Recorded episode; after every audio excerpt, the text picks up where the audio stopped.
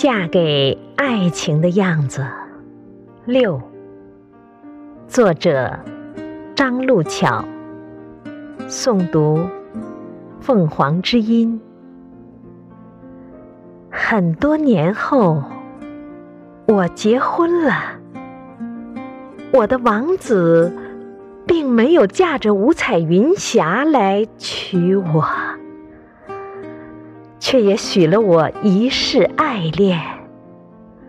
于逝水流年中陪我静享岁月美好，带给我些许小欢喜。认识刘先生那天，阳光正好，微风不燥。学校图书馆外面柳叶婆娑，小鸟唱着欢快的歌。刘先生一身黑色李宁运动服，一双白色耐克鞋子出现在我的面前。只一眼，这个清爽斯文的男孩便在我心中留下了好印象。后来朋友开玩笑，或许爱上一个人。只是因为他那天穿了一双你喜欢的白鞋，而且很干净吧？那次之后，牛先生有事没事，不是叫我吃饭，就是抱着牛肉干、鸡爪子、鸭脖子往我宿舍里跑。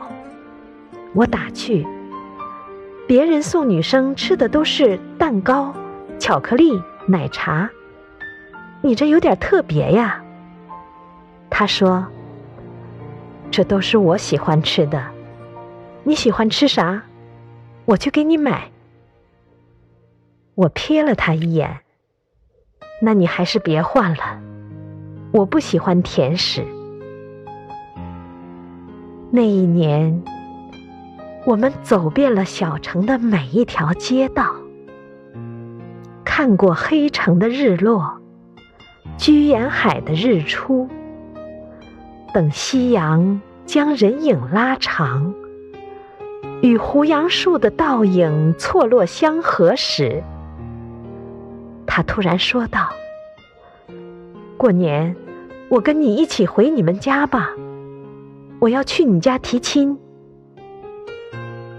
我爸妈知道后是极不愿意的，本来。就不愿意我在离家那么远的地方工作，一直想让我回去，更不愿意我嫁那么远。我表明工作已经在这边定了，我不会回去的。爸妈拗不过我，最后同意见面，但还是不忘告诫我远嫁的各种弊端和困难。